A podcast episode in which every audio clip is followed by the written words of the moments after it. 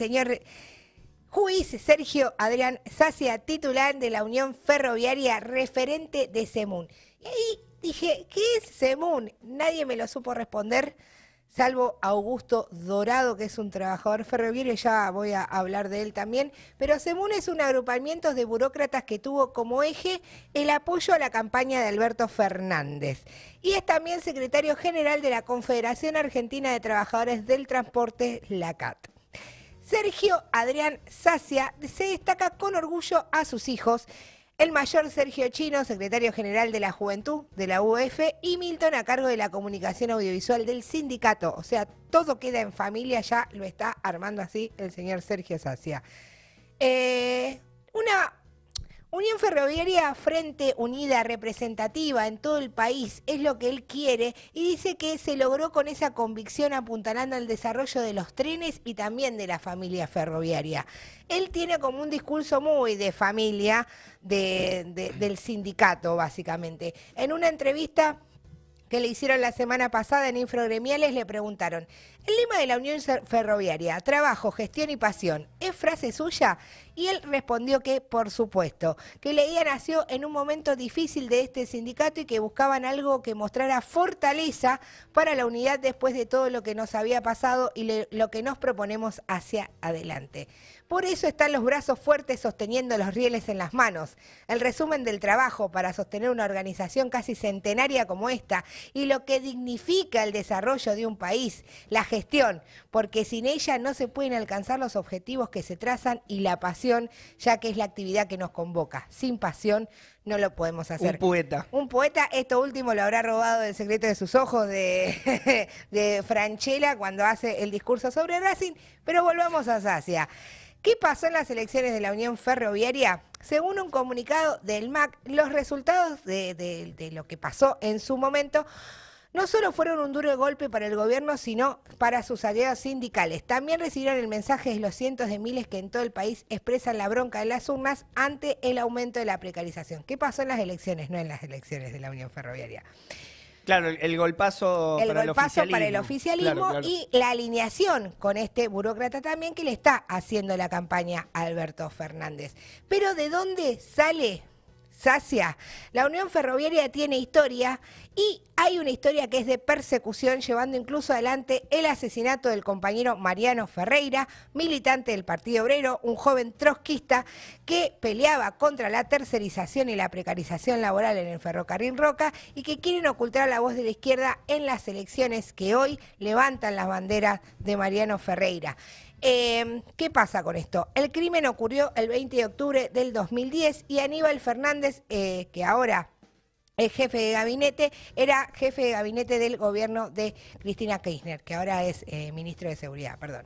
Ese octubre eh, del 2010, la burocracia sindical junto a las fuerzas represivas ofertaron un plan criminal para terminar con la lucha de los tercerizados que venían organizándose y luchando por el pase a planta permanente desde el principio del 2010. Esta lucha por el pase a planta permanente también la tienen en el día de hoy en la Unión Ferroviaria y particularmente en la línea del Roca.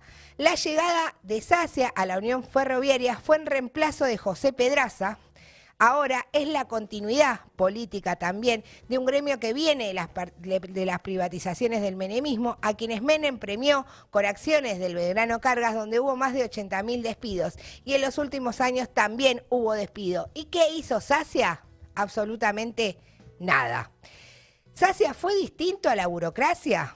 Para nada, si bien Sacia tiene su propia corriente dentro de la CGT, el apoyo del moyanismo en la CAT tendría como contraprestación el de que el, de, el que esté Pablo Moyano, perdón, en las negociaciones de la nueva conducción CGTista. Sin embargo, en el día de ayer y durante la marcha, Sacia salió a apoyar y a tener un discurso de unificación de la CGT nuevamente.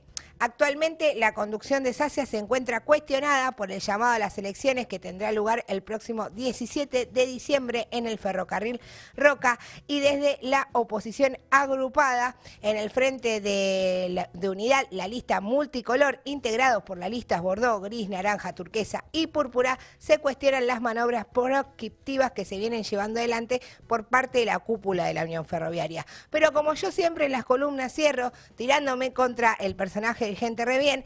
Esta vez le quiero dar la voz a un trabajador que es Augusto Dorado, miembro eh, de la lista del Frente de Unidad, lista multicolor, trabajador ferroviario, que dice lo siguiente.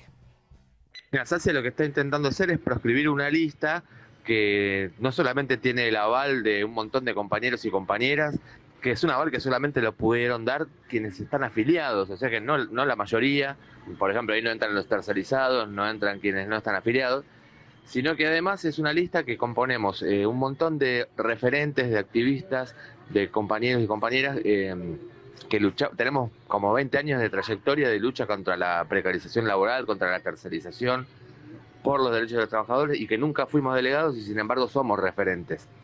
Eh, y que, por ejemplo, en eh, elecciones a cuerpo delegado llegamos a sacar más del 30% la última vez. Entonces es evidente que lo que quieren es este, que no se exprese el descontento en una lista que tiene eh, posiciones muy claras y que muchos este, somos también eh, parte del frente de la izquierda y los trabajadores unidad. Somos candidatos de izquierda, entonces este, también está muy claro desde ese lugar. Nosotros por eso este, no dejamos que pasar la proscripción, porque si pasara va a ser una elección con lista única, que es un fraude escandaloso.